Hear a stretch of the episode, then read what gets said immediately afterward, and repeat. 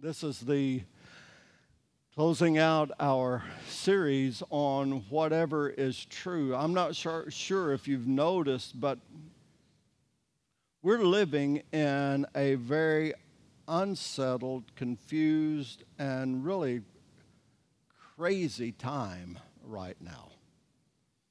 Um, just this week, let me just give you a few things that just kind of make me shake my head that have happened just this week.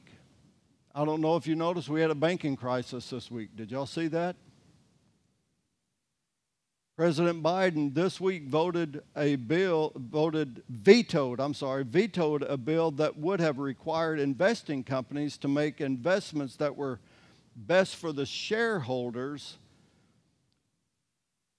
uh, the shareholder returns over ESG scores, which is ESG is the env- environmental, social governance. He vetoed that bill, so anyway, we won't go any further with that. China and Russia, Russia collaborated this week. We're in, a, we're in a practical proxy war with Russia and Ukraine we're firing off missiles this week. Started we firing off missiles at Iran from within Syria because of them firing on us. Doctors in the Pentagon put out a statement this week that they believe six year old children are old enough to decide for themselves whether or not to take puberty blockers and other steps toward trying to change their sex. Why would doctors at the Pentagon be going that direction anyway? We had a, we had a witness representing school libraries before Congress this week that couldn't answer whether it was wrong or not for a school teacher to show first graders penthouse magazines. It was it was reported this week that the U.S. government, including the U.S. military, has been investing millions of dollars since 2020 into companies like NewsGuard, Peak Metrics, Amelis Inc., and, and Primer Technologies for projects using, listen, using artificial, artificial intelligence to track misinformation and speech patterns of U.S. citizens on social media, emails, blogs, and podcasts etc. It's, inc- it's incredible what's going on right now, and that's just a that's just a a short list of what what has happened just this week. So I've been saying since the beginning of this year that I don't know what all the positives and negatives that we're going to encounter in 2023, but I have an urgent sense that spiritual strength is going to be needed. So that has been one of my main focuses on all of my messages so far this year. And I certainly don't want us to be fearful because God hasn't given us a spirit of fear. This is the most exciting time in all of human history to me for us to be here. Well, it is for me. I don't know about for y'all, but. God hadn't given us a spirit of fear, but of love and power and of sound mind. On the other hand, I don't want us to be naive or unprepared either. Um, over and over again, God's word encourage us to to be on guard, to be watchful, to be alert, to be wise because the days are evil. And this may end up, it may end up being the smoothest year that we've ever experienced. I doubt it. But it could be. And if it is, that brings its own challenges as well as far as spiritual strength. And so, no matter what, maybe, maybe the rapture will happen this year. Praise God. That would be, that would be awesome. And I hope all of us make it.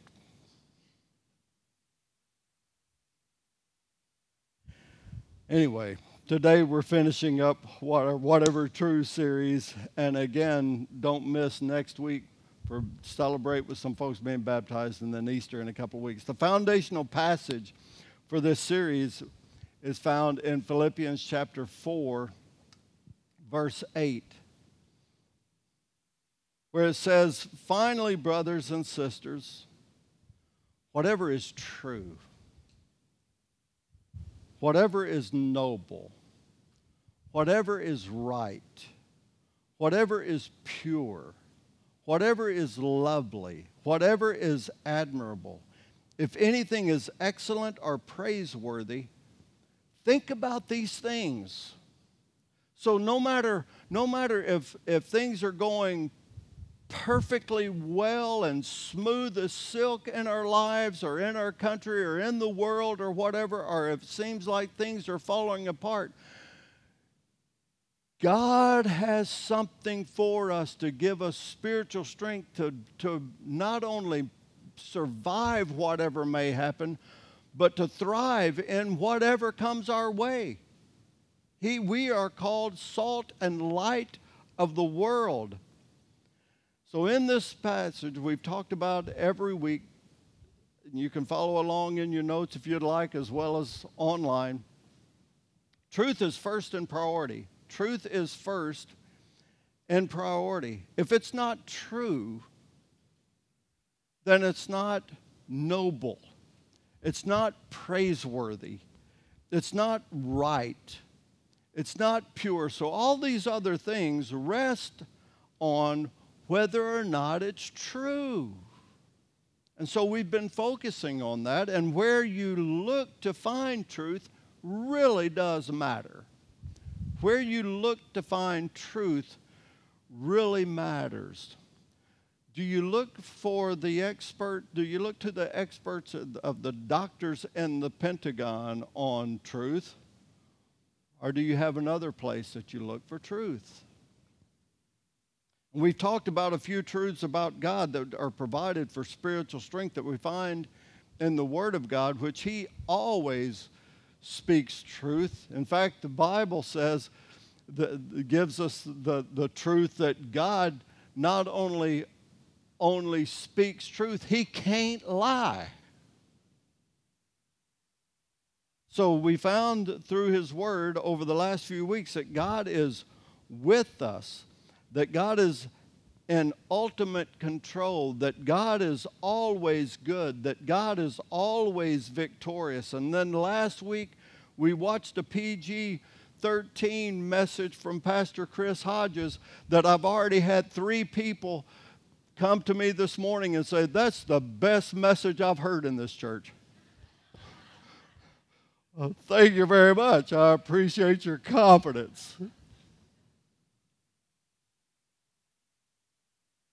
So I want to finish up today with um, the truth that there are two necessary components for spiritual strength.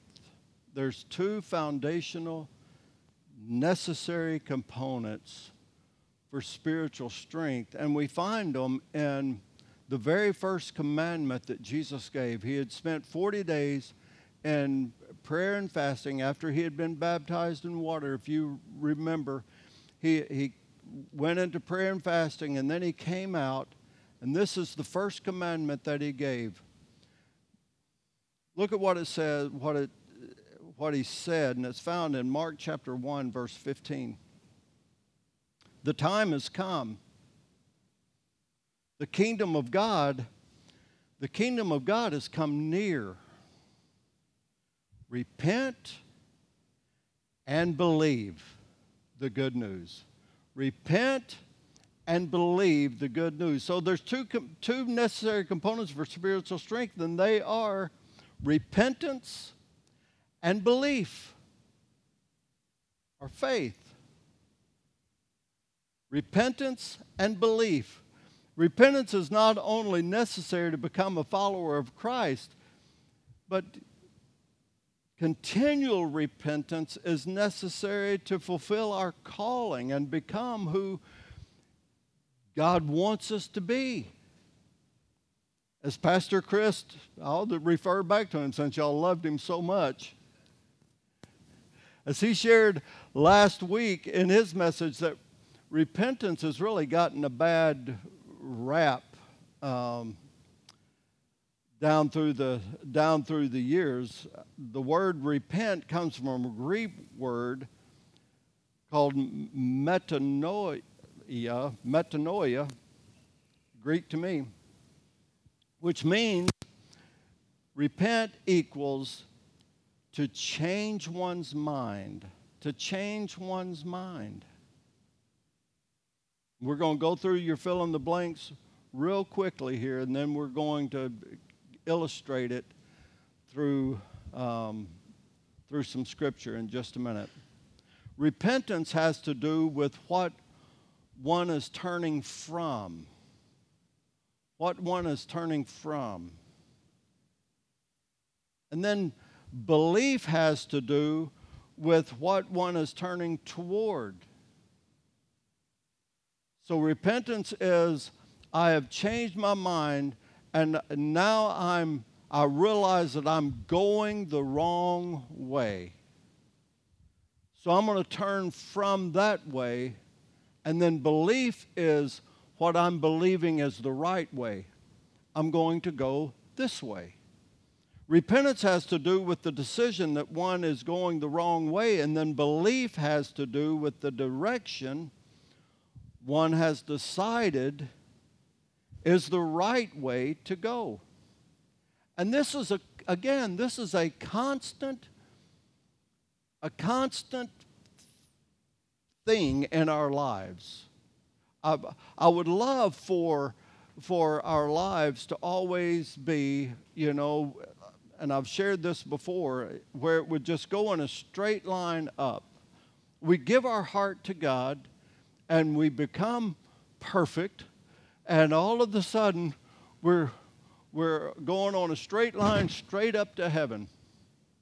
But it's more like you, you repent and believe, and you repent and you believe, you repent and believe, because none of us are perfect yet.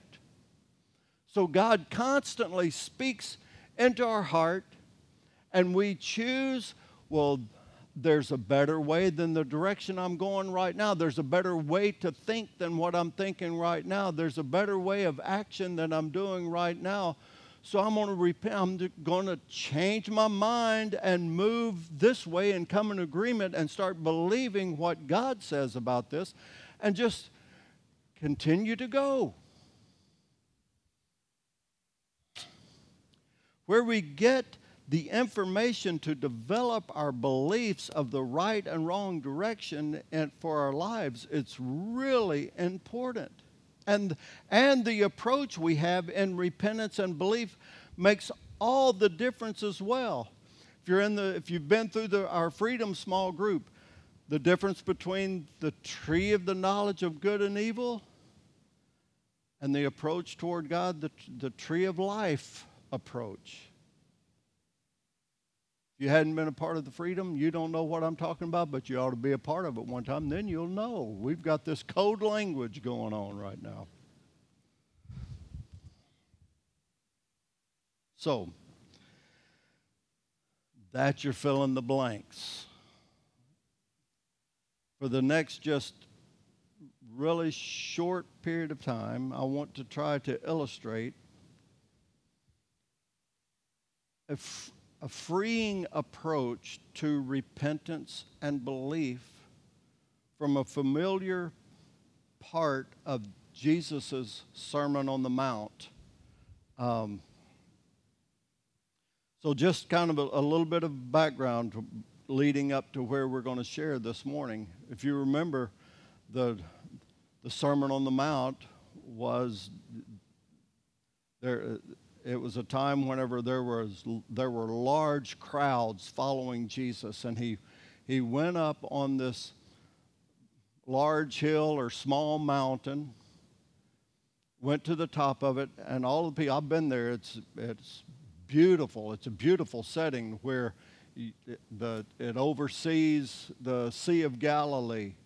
And they've had, they've actually tested on, you can, you can stand at the top of this mountain with people sitting here and, and be able to be able to talk and thousands of people be able to hear you on just the way that the, it comes off of the water back at you. It's, it's incredible. It's beautiful. Well, Jesus was up there, crowds were, were listening to him, and he gave this sermon that's it was a it was a radical message then and it's a radical message now you ought to you ought to read it this afternoon he began with the beatitudes and then he then he talks about us being the salt of the earth and if the salt loses its saltiness, it's worthless. He goes on to talk about the law of the prophets and says, if our righteousness doesn't surpass that of the Pharisees and the teachers of the law, we can't enter the kingdom of heaven. Then he starts talking about some specifics and started stepping on everybody's toes. He didn't leave anybody out. He was hitting on the secret things that are in our hearts that no one sees that lead to big things that everybody starts seeing, like anger and lust and envy and revenge and serving money and things I mean, it was a radical message that, man, I'll guarantee you, whenever he was looking at faces out there, he started seeing like their shoulders start slumping and saying, man, I am a low down, sorry scumbag dog, and God knows it.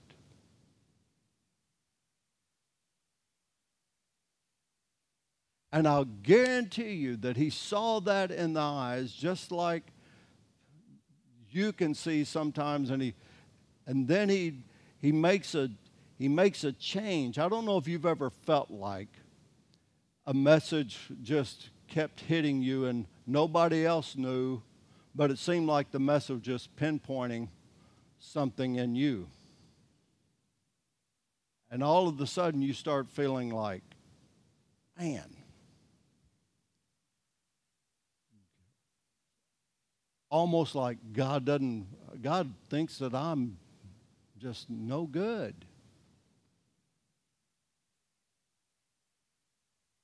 He was pinpointing, and then knowing that um, that all of us there he was he was putting out a standard that either we would all of us have violated against it or we didn't fulfill it.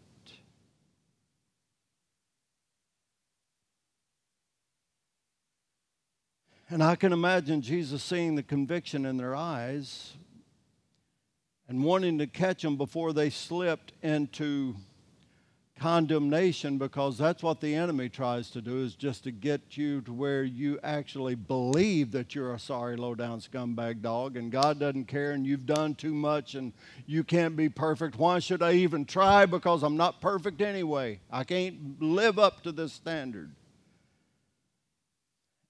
And he began to share with them this practical principle of repent and believe are an illustration of it that can give freedom instead of condemnation because God didn't come to condemn, He came to save.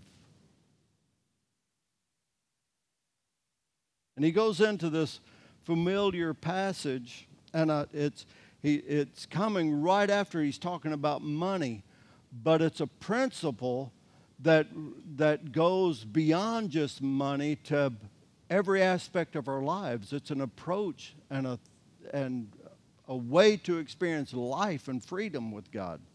Starting verse 25. So you've got the picture. They're there. They feel like, man, I can't live up to this deal. I'm feeling condemned. I'm feeling like I can't make it. And look what Jesus says. Therefore, I tell you, don't worry about your life, what you're going to eat or drink, or about your body, or what you will wear. Is not life more than food and the body more than clothes? He's saying, I'm teaching you all this not to make you worry. I want you to have freedom, and I'm warning you to repent and change your mind. I'm showing you that we need to turn. We can't do it ourselves. We need to make a turn. He says, Look at the birds of the air. They don't sow or reap or store away in barns, and yet your heavenly Father feeds them. Are you not more valuable than they? It's interesting to me that he, he, doesn't, he doesn't have us, and he never wants us. He didn't, he didn't have them compare themselves to somebody else. He didn't say, Look over there, that's, that's who you need to look like. He, he tells them to observe a little old bird over here and says, God sees you as more valuable than. Uh, don't you know that God sees you as more valuable than that? Because He never wants us comparing ourselves to one another. If we compare ourselves to one another, you're either going to look you know, have pride and say, I've got this all together, look at them.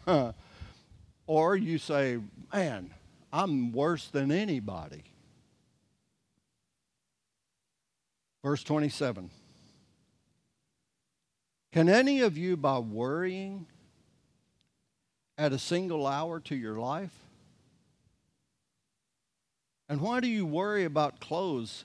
See how the flowers of the field grow? They, they don't labor or spin. Yet I tell you that not even Solomon in all, its, all his splendor has dressed like one of these. If that is how God clothes the grass of the field, which is here today and tomorrow is thrown into the fire, will he not much more clothe you, you of little faith?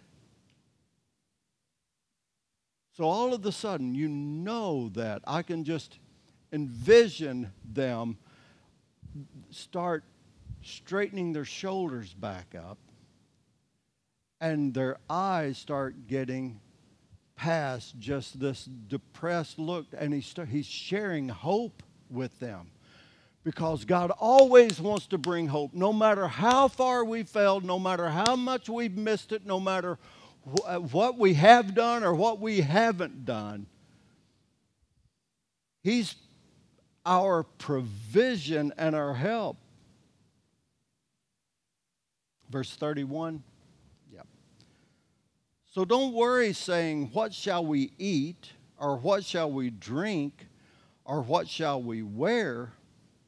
For the pagans run after all of those things. There's a whole bunch of people who are going the wrong way that are trying to trying to fake it till they make it, trying to grind it out, trying to just get life done. He said, the pagans run after all these things, and your heavenly Father knows, He knows what you need.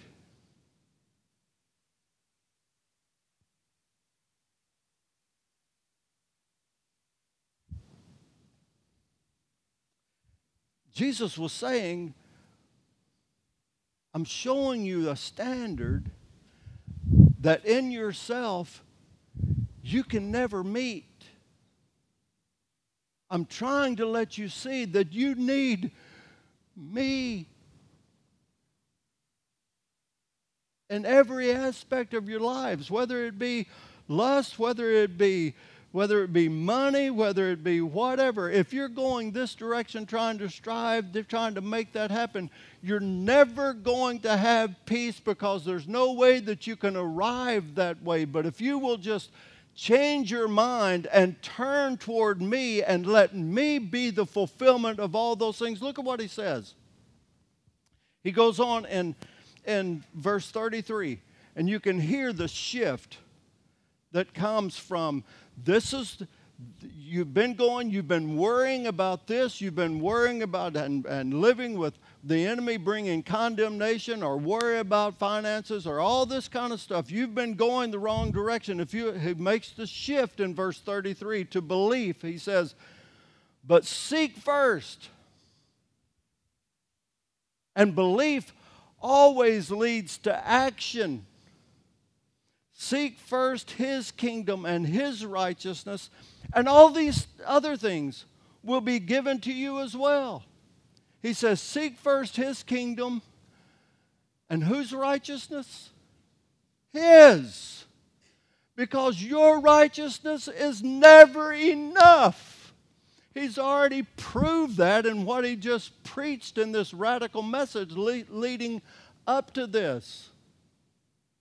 So we depend on His righteousness. Lord, if I can just get as close to you as I can possibly get and let you apply your righteousness to my life, I don't have to walk in condemnation. I can accept your conviction and appreciate your conviction and turn toward you and just believe that your righteousness is enough for me. Praise God. Seth Young, come on back. Seek first the kingdom of God and his righteousness. And all these other things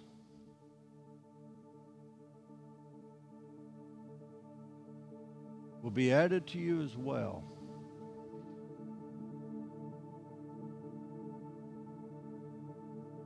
Therefore, don't worry about tomorrow. Or tomorrow will worry about itself. Each day has each day has enough trouble of its own. Isn't that true? Have you found that to be true? No matter what the future holds, if we will just consistently and simply, continually repent and believe. Whenever worry tries to set in, I'll repent of that and I'm going to believe. When lust tries to set in, I'm going to repent of that. I'm not going to stay there. I'm not going to worry about that. I'm going to repent and I'm going to believe. Whenever fear starts trying to jump in, I'm going to take God's word, the truth of God's word, and I'm going to repent.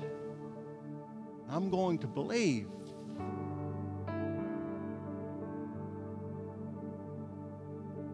We could go on with whatever, uh, just a list. I don't have to because I guarantee you, every one of us right now We ask God. I don't have to say it. But I know that there's not a perfect person in here. Turn to the person next to you and say, I can see you ain't perfect.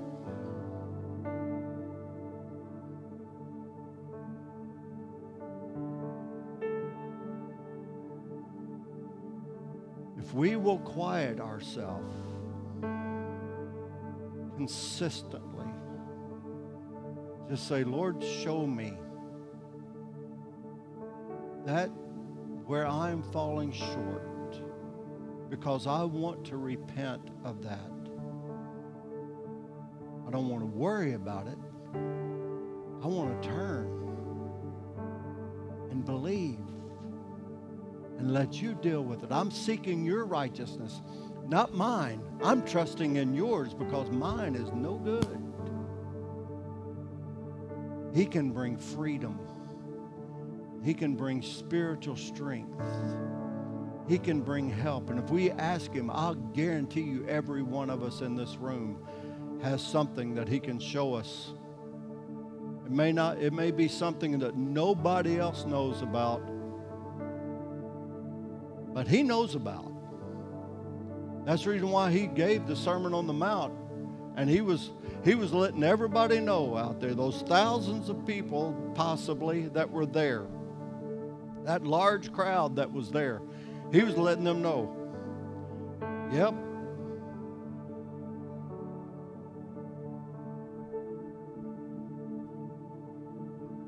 Pinpoint that spot, pinpointing that spot. They may not know, but I know. And he's saying, just turn. And if we will listen to him and turn, he will provide his righteousness in our lives, as well as his peace and his joy and his rest and his help and his provision.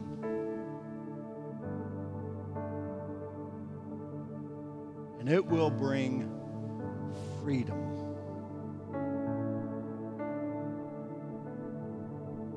That's what he desires for every one of us. Let's stand, Lord God, in Jesus' name. Lord, I thank you that you love us enough that you let us see, and if we'll listen to you, you'll pinpoint those areas in our lives that need to change because you want us to be the best that we can be. You don't want us walking in fear and doubt. You don't want us walking in sin. You don't want us walking in defeat. You don't want us walking in condemnation and in worry and fear. You want us walking in strength and faith and confidence and peace, experiencing your joy and your hope. And so, God, I pray right now if there's anybody here this morning doesn't have a relationship with you. Maybe they've never made that that first change of just saying, Lord, I've been living my life for myself and I need to I want to surrender my life completely to you right now. I want to make that that first change of repent and belief. I pray in Jesus' name that they would do it right now. Lord, that they would just express that desire to you as we worship you. And I pray for every person in this room. Lord, that you would bring freedom, that you would bring hope, that, Lord, we would be people of spiritual strength